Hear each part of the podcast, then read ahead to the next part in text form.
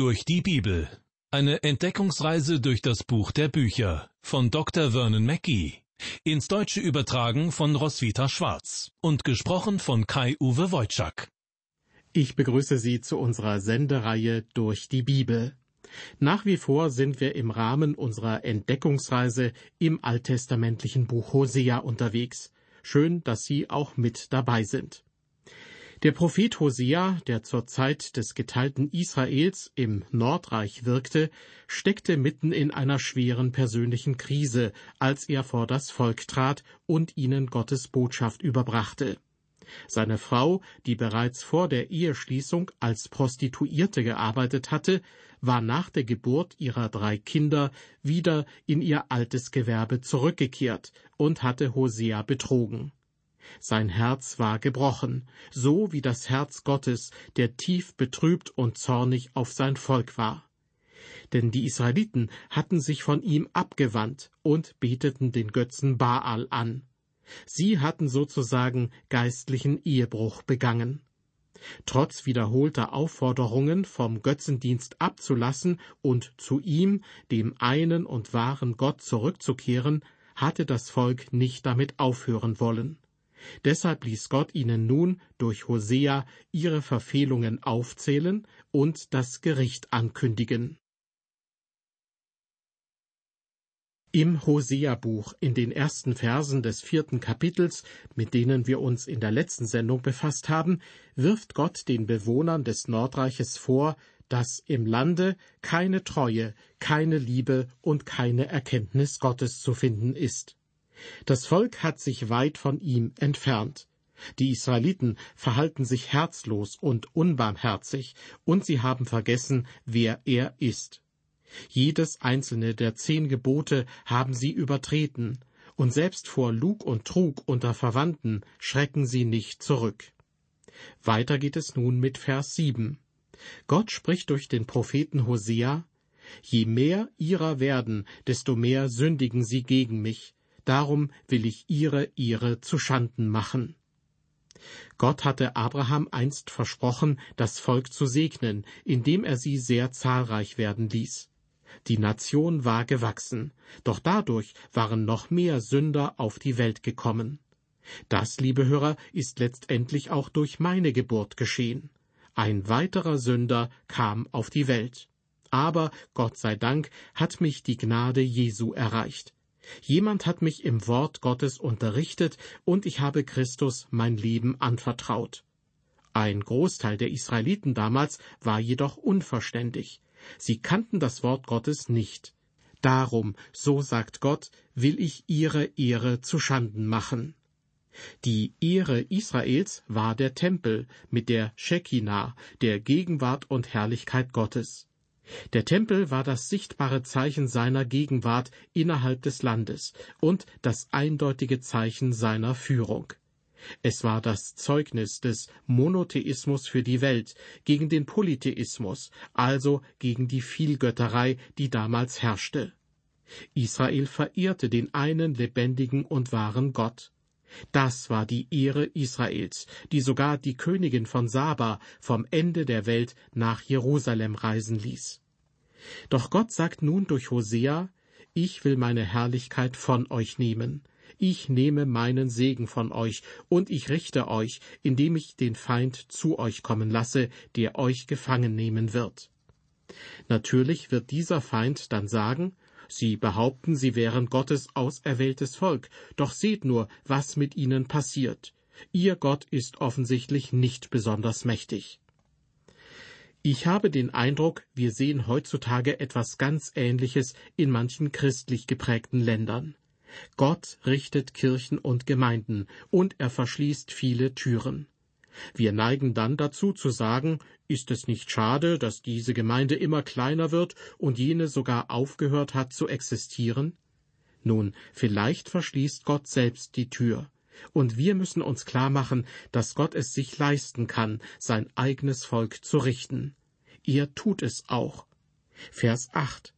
Sie nähren sich von den Sündopfern meines Volks und sind begierig nach seiner Schuld. Dieser Vers richtet sich offensichtlich an die Priester. Sie nähren sich von den Sündopfern des Volkes. Das heißt, sie profitieren davon, wenn das Volk sündigt und sind deshalb begierig nach seiner Schuld. Und die Israeliten, sie haben nicht nur gesündigt, sondern sie haben auch noch damit geprahlt. Als junger Mann war ich Teil eines eingeschworenen Kollegenkreises bei einer Bank, für die ich tätig war. Montags prahlten wir damit, was wir am Wochenende alles erlebt hatten. Und je schmutziger die Sünden waren, desto mehr genossen wir es, damit anzugeben. Genau das taten wohl auch die Israeliten und die Priester waren begierig nach ihrer Schuld. Vers 9 Darum soll es dem Priester gehen wie dem Volk, denn ich will sein Tun heimsuchen und ihm vergelten, wie er's verdient.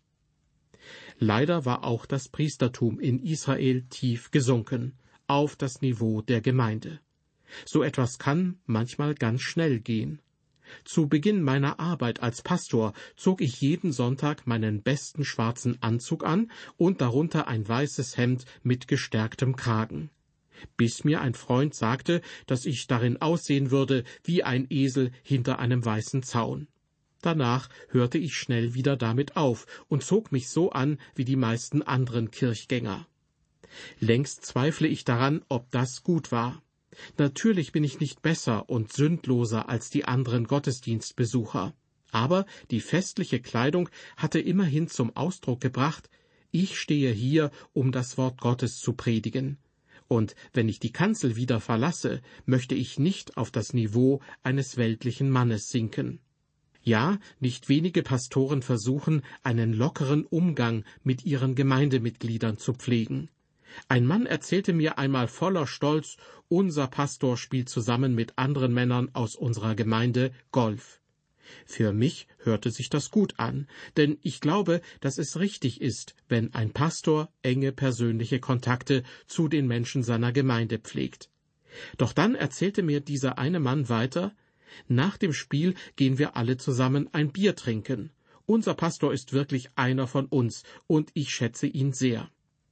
Verstehen Sie, an dem Verhalten des Pastors an sich gab es meiner Meinung nach nichts auszusetzen. Was mich jedoch irritierte, war die Tatsache, dass er deshalb so geschätzt wurde, weil er sich genauso verhielt wie die anderen Männer.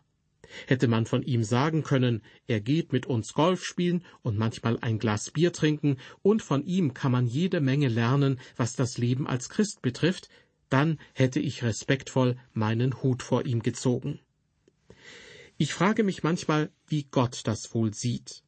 Was wir in unserem Bibeltext aus dem Buch Hosea lesen, klingt jedenfalls nicht sehr nachsichtig. Darum soll es dem Priester gehen wie dem Volk, denn ich will sein Tun heimsuchen und ihm vergelten, wie er's verdient. Weiter mit Vers 10. Sie werden essen und nicht satt werden, Hurerei treiben und sich nicht mehren weil sie den Herrn verlassen haben und ihn nicht achten. Sie werden essen und nicht satt werden. Mit anderen Worten, Gott kündigt an, dass eine Hungersnot über das Land kommen wird. Hungersnöte kennen viele von uns nur noch vom Hörensagen. Aber Armut ist auch in den hochentwickelten Ländern ein Thema. Mal ist es die Arbeitslosigkeit, die Menschen zur Verzweiflung bringt. In anderen Ländern sorgt eine Wirtschafts- oder Finanzkrise dafür, dass selbst gut situierte Menschen sich plötzlich Sorgen machen müssen um ihre Zukunft. Ich könnte mir vorstellen, dass manche Krisen durchaus ein Gericht Gottes sind. Leider ist das den wenigsten Menschen bewusst, deshalb suchen sie auch nicht nach ihm. Ich bin immer wieder erschüttert, wie selbst allerschwerste Katastrophen nur verhältnismäßig wenige Menschen ins Grübeln bringen. Hat etwa der Zweite Weltkrieg dafür gesorgt, dass die direkt Betroffenen und die nachfolgenden Generationen zu Gott umgekehrt sind? Nein. Und wie viel Trauer, wie viel Leid und Terror erleben wir in der heutigen Zeit? In Vers 10 unseres Bibeltextes lesen wir weiter, Sie werden Hurerei treiben und sich nicht mehren. Ich weiß, wovon ich spreche, wenn ich sage, dass man sexuelle Beziehungen nur im Rahmen einer Ehe wirklich genießen kann. Den Partner, den man liebt, zu umarmen und zu ihm oder ihr zu sagen, ich liebe dich mehr als alles andere auf dieser Welt, ist einfach großartig. Diese Liebe wird weiter wachsen. Alles andere ist nur kurzfristige Befriedigung, in aller Regel zeitlich begrenzt, und man fühlt sich danach selten gut. Ich habe diese Erfahrung von vielen Menschen bestätigt bekommen, und ich glaube, dass auch Gott das weiß. Er spricht es hier für ein ganzes Volk aus und auch für uns. Vers 11 Hurerei, Wein und Trunk machen toll. Viele unserer Probleme heutzutage werden von zwei Sünden hervorgerufen. Einerseits Unzucht bzw. Treuebruch und andererseits durch übermäßigen Alkoholkonsum. Sie sind der Grund für die Lügen, die wir erzählen und die krummen Dinge, die wir aushecken. Und das gilt nicht nur für den Bereich des persönlichen Lebens, sondern auch für das öffentliche Leben. Ein bekannter Autor schrieb einmal vor vielen Jahren über die Politiker in seinem Land Es ist unmöglich zu wissen, wem man noch vertrauen kann. Ich denke, viele Menschen denken heute dasselbe. Nicht ganz zu Unrecht. Doch was für ein trauriges Zeugnis ist das für die ganze Nation. Sagen Sie also nicht, dass die neue Moral doch wunderbar funktioniert. Schon in Israel hat sie nicht funktioniert als das Volk sich vom Wort Gottes entfernte und etwas Neues ausprobierte. Im Nordreich herrschte Sünde, soweit das Auge reichte. Die Israeliten stellten sogar zwei goldene Kälber auf, um Gott zu ersetzen, und beteten Baal an, was die schlimmste Form der Unmoral beinhaltete. Weiter geht es mit Vers 12. Gott spricht durch den Propheten Hosea, mein Volk befragt sein Holz, und sein Stab soll ihm antworten. Denn der Geist der Hurerei verführt sie, dass sie mit ihrer Hurerei ihrem Gott weglaufen. Hosea spricht hier von der geistlichen Hurerei und meint damit, dass sich die Israeliten von Gott abwandten und stattdessen Götzen aus Holz befragten. Heute sehen wir, wie Menschen sich verschiedenen Glücksbringern, neuen Religionen oder selbsternannten Gurus zuwenden. Einer der Gurus, die vor Jahren in die USA einwanderten, sagte frei heraus, dass er wegen des Geldes gekommen sei und dass die ganze Sache für ihn nichts anderes als ein religiöses Schauspiel sei. Und doch hatte auch er seine Anhänger. Menschen lassen sich von so vielen Dingen verführen. Auch Okkultismus ist alle paar Jahre wieder hoch im Kurs. Und er tut der Moralität unserer Länder sicherlich nichts Gutes. In Israel führte der Götzendienst das Volk damals noch tiefer in die Sünde und schlussendlich dazu, dass Gott über sie das Urteil sprach. Vers 13 Oben auf den Bergen opfern sie, und auf den Hügeln räuchern sie unter den Eichen, Linden und Buchen, denn ihr Schatten erquickt. Darum werden eure Töchter auch zu Huren und eure Bräute zu Ehebrecherinnen. Die Israeliten hatten ihre Götzen auf einen Hügel gestellt, unter eine Baumgruppe. Das Zentrum ihres Götzendienstes war dort, und es war ein schöner Ort, wo man gerne hinging, weil einen dort der Schatten der Bäume erquickte. Doch weiter heißt es in diesem Vers, darum werden eure Töchter auch zu Huren und eure Bräute zu Ehebrecherinnen. Der Götzendienst, dessen wir uns heutzutage schuldig machen, ist Habsucht und Gier. Die Gier ist es, die Menschen dazu antreibt, immer höher hinaus zu wollen, in eine bessere Gegend zu ziehen, einen Swimmingpool zu bauen oder um ein Boot anzuschaffen. Sie sagen, dass sie das für ihre Kinder tun, doch die ziehen irgendwann aus. Tausende junger Menschen wandern ziel- und planlos auf dieser Welt umher. Ich habe mich kürzlich in Athen mit zwei jungen Männern und einer jungen Frau unterhalten. Alle drei waren kaum dem Teenageralter entwachsen. Man sah ihnen an, dass sie Drogen genommen hatten. Sie erklärten mir, wir sind niemand, wir sind allen egal, deshalb sind wir ausgestiegen. Was war mit ihnen passiert? Nun, die Probleme hatten bereits bei ihnen zu Hause angefangen. Ihre Eltern waren Götzendiener, sie verehrten das Geld. Liebe Hörer, viele von uns haben Gott vergessen. Wir haben uns vom lebendigen, wahren Gott abgewandt und beten ihn nicht mehr an. Wir müssen uns wieder dem einen Retter zuwenden, der uns erlösen und uns helfen kann.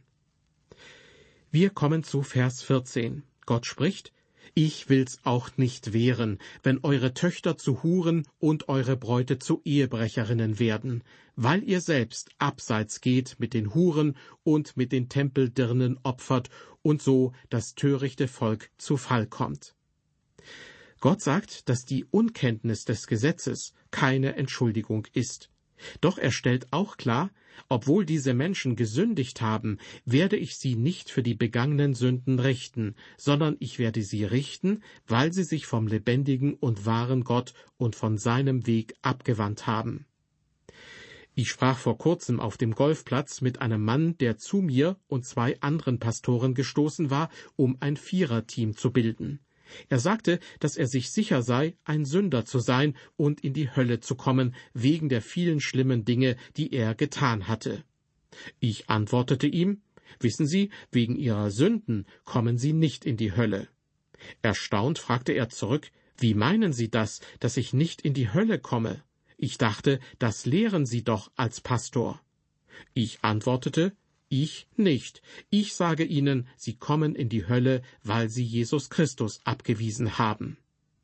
Liebe Hörer, die Israeliten wurden nicht verurteilt, weil sie Götzendienst praktizierten, sondern weil sie sich vom lebendigen und wahren Gott abgewandt hatten.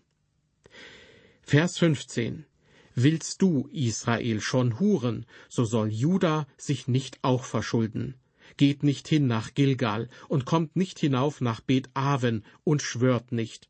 So wahr der Herr lebt. Gott bringt hier zum Ausdruck, ich werde das Südreich Juda noch verschonen und noch nicht über sie richten.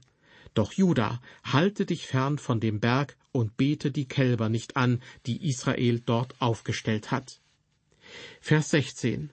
Denn Israel läuft dahin wie eine tolle Kuh, soll da der Herr sie weiden lassen wie ein Lamm auf freiem Feld? In einer anderen Übersetzung lautet dieser Text so Ja, Israel ist störrisch geworden, wie eine widerspenstige Kuh. Was ist an dieser Stelle mit widerspenstig gemeint? Und was zeichnet einen widerspenstigen Christen aus? Viele Menschen denken, dass das so abläuft, man wird Christ, wird Mitglied in einer Kirche oder Gemeinde und verstrickt sich dann doch wieder in Sünde. So wird es an dieser Stelle aber nicht beschrieben. Gott illustriert es für uns, damit wir es richtig verstehen. Israel ist störrisch geworden wie eine widerspenstige Kuh. Als ich noch ein Kind war, lebte unsere Familie in der Nähe eines Bauernhofes. Die beiden Söhne der Nachbarsfamilie waren in meinem Alter, und wir spielten oft miteinander. Großen Spaß machte es uns, auf den Kühen zu reiten. Wir banden ihnen einen Strick um, kletterten hinauf und hielten uns fest, bis sie uns abwarfen. Ab und an wurden einige Rinder in einen Anhänger verfrachtet und verkauft.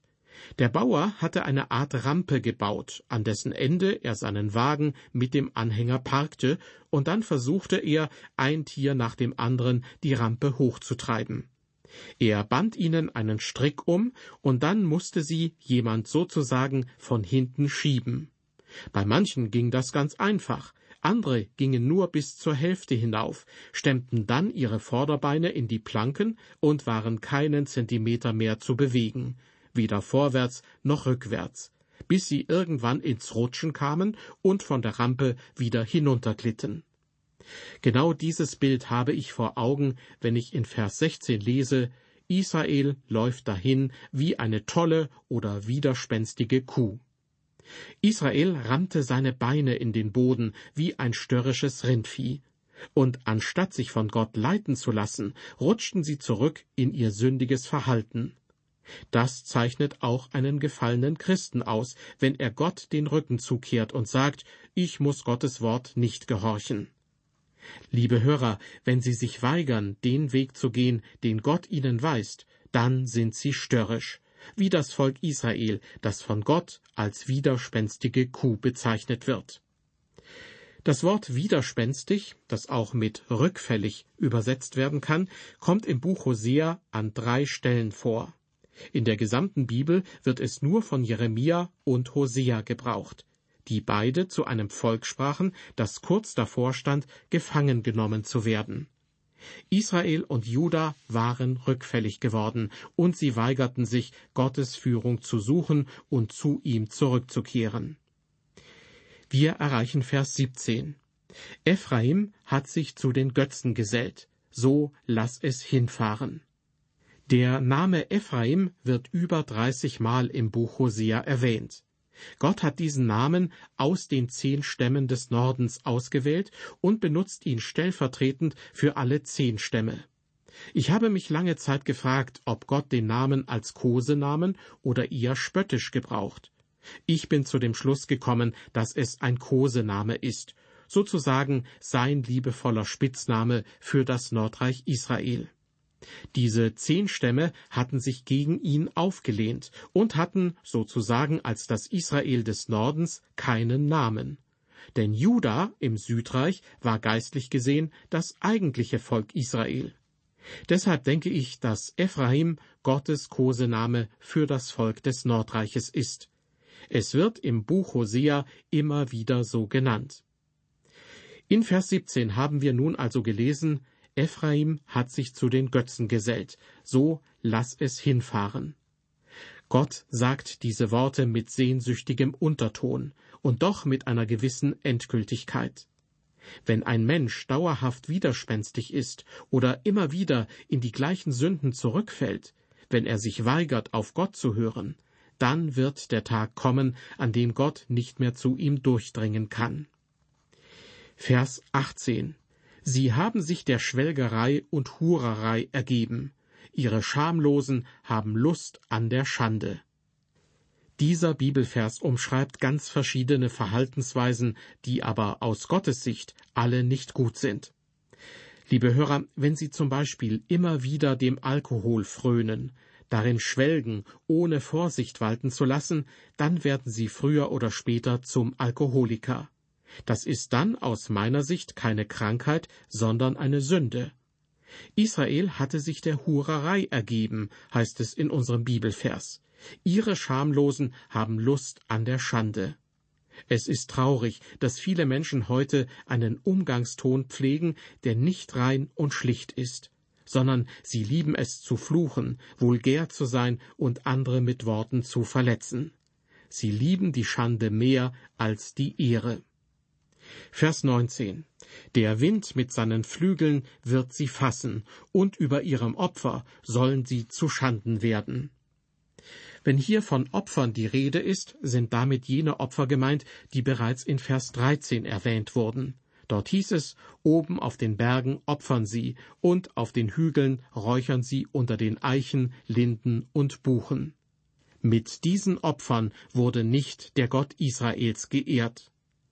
Menschen neigen dazu, sich von jeder Strömung und jeder neuen Lehre davontreiben zu lassen. Doch Gott sagt, dass sie darüber zu Schanden werden sollen. Das heißt, sie werden sich eines Tages dafür schämen. Wir sind nun am Ende des vierten Kapitels angelangt. Die Liste der Anschuldigungen Gottes gegen sein auserwähltes Volk ist lang.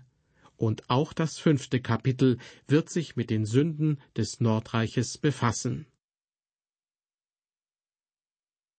Das Sündenregister des Nordreiches Israel ist lang, und Gott stellt klar, dass er die Menschen strafen wird. Deshalb ist das Kapitel 4 des Hosea-Buches auch kein besonders fröhlicher Abschnitt im Wort Gottes. Ich meine aber, dass wir viel von diesem Text lernen können. Denn Gott spricht nicht nur durch aufmunternde und freundliche Worte der Bibel zu uns, sondern er möchte uns auch herausfordern, einen kritischen Blick in den Spiegel zu werfen und unser Tun zu hinterfragen. Das war eine weitere Sendung aus der Reihe Durch die Bibel. Bis zum nächsten Mal auf Wiederhören und Gottes Segen mit Ihnen.